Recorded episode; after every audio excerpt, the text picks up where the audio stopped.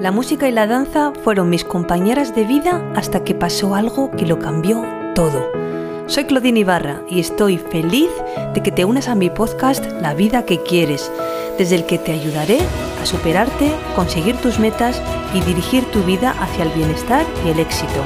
Si quieres saber más sobre mí y sobre mi trabajo, visita mi web claudineibarra.com. Todo pasa por algo y si estás aquí acompañándome, espero que sea para que los próximos minutos te ayuden a acercarte a la vida que quieres. Hola y bienvenido a un nuevo episodio de mi podcast.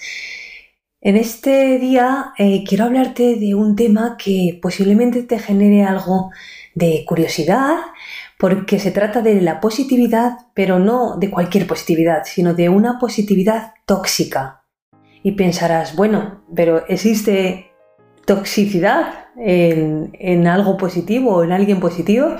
Bueno, pues es un poco lo que voy a tratar de aclarar y sobre todo lo que voy a ayudarte a que entiendas para que lo puedas superar y para que en vez de ser positivo tóxico, eh, tengas lo que yo llamo una mentalidad saludable. La positividad tóxica es aquella que nos dice que solo podemos aceptar aquellas emociones positivas de la vida.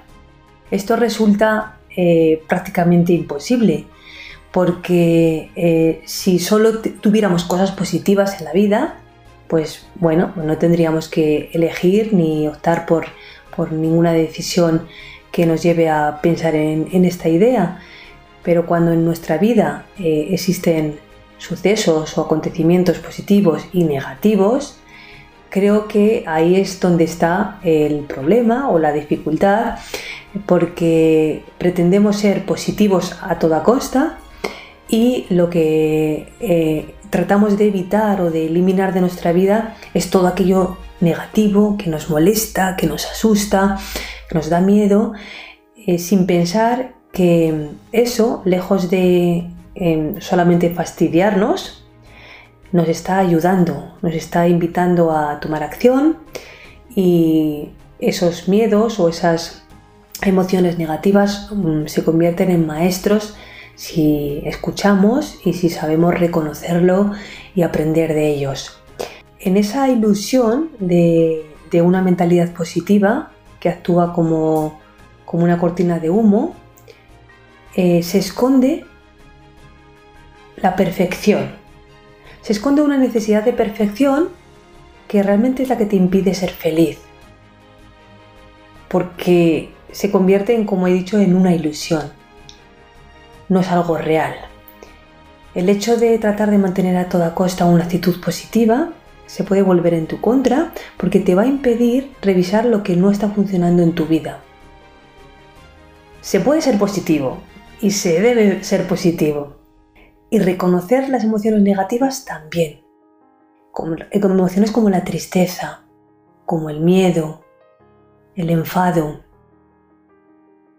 con la diferencia de que para darles la vuelta debemos encontrar la intención positiva de esas emociones. Y desde ese aprendizaje, actuar de forma mucho más eficaz. Si se presenta una situación negativa, negarla o eludirla porque piensas yo soy muy positivo, no te va a ayudar. En cambio, si enfrentas el problema con una actitud y perspectiva positiva, por supuesto que podrías eh, reconocer esa negatividad o esa situación negativa, pero te vas a centrar o va a ser más fácil que te centres en opciones para solucionarlo. Con lo cual lo que estamos hablando es de actitud frente al problema o ese acontecimiento negativo.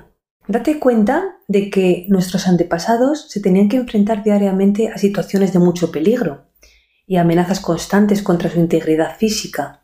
La diferencia entre un individuo que sobrevivía y uno que terminaba muriendo estaba en su capacidad para detectar los peligros y poder así evitarlos y protegerse. ¿Qué nos ocurre? Que nuestro cerebro sigue en alerta, sigue buscando riesgos, dudando de que las cosas vayan a ir bien. Esto es un mecanismo de defensa que nos lleva a estar condenados a la infelicidad. Con lo cual lo que se deduce de aquí es que estamos programados evolutivamente para, por decirlo de alguna manera, ser negativos o estar en alerta o estar siempre buscando esos riesgos, esos peligros y dudando de, que las cosas pueden ir bien. En vez de ese mecanismo de defensa con el que actuamos, podemos desarrollar herramientas y mecanismos de defensa más adaptativos. Así que eh, quiero invitarte a que cojas papel y boli y que puedas anotar lo que yo considero que son las tres formas de superar esa positividad tóxica de la que hablamos. Para mm, poder desarrollar una mentalidad saludable y para poder, por supuesto, reconocer nuestras eh, situaciones negativas, nuestras emociones negativas eh, y con ellas, eh, con una actitud positiva, actuar y enfrentarnos a ellas desde esa actitud. La primera forma o el primer paso es reconocer que no eres perfecto y que la vida te va a presentar desafíos para convertirte en una mejor versión de ti mismo. Ser feliz no significa que todo sea perfecto, significa que has decidido mirar más allá de las imperfecciones. Ser positivo de una manera saludable requiere que reconozcas tus defectos, que los aceptes y que trabajes en ellos para superar los obstáculos. Una segunda forma de superar esa positividad tóxica es conocer que está bien sentir emociones que no siempre son positivas. Porque ser positivo no significa que no puedas sentirte triste o sentirte preocupado. La positividad saludable viene de saber que tienes la capacidad de reconocer las emociones negativas, aprender lo que necesitas de ellas y reconocer que pasarán. Esto es muy importante. Repito, reconocer las emociones negativas, aprender lo que necesitas de ellas y reconocer que pasarán. Sustituye ese diálogo interno que muchas veces nos decimos, en vez de ojalá lo hubiera hecho diferente, ya sé qué hacer la próxima vez.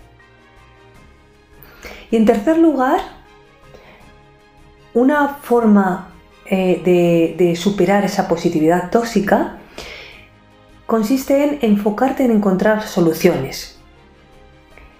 Aborda las situaciones negativas con una perspectiva positiva como he dicho antes, céntrate en cómo resolver el problema en lugar de descuidar el problema principal para proteger tu mentalidad positiva.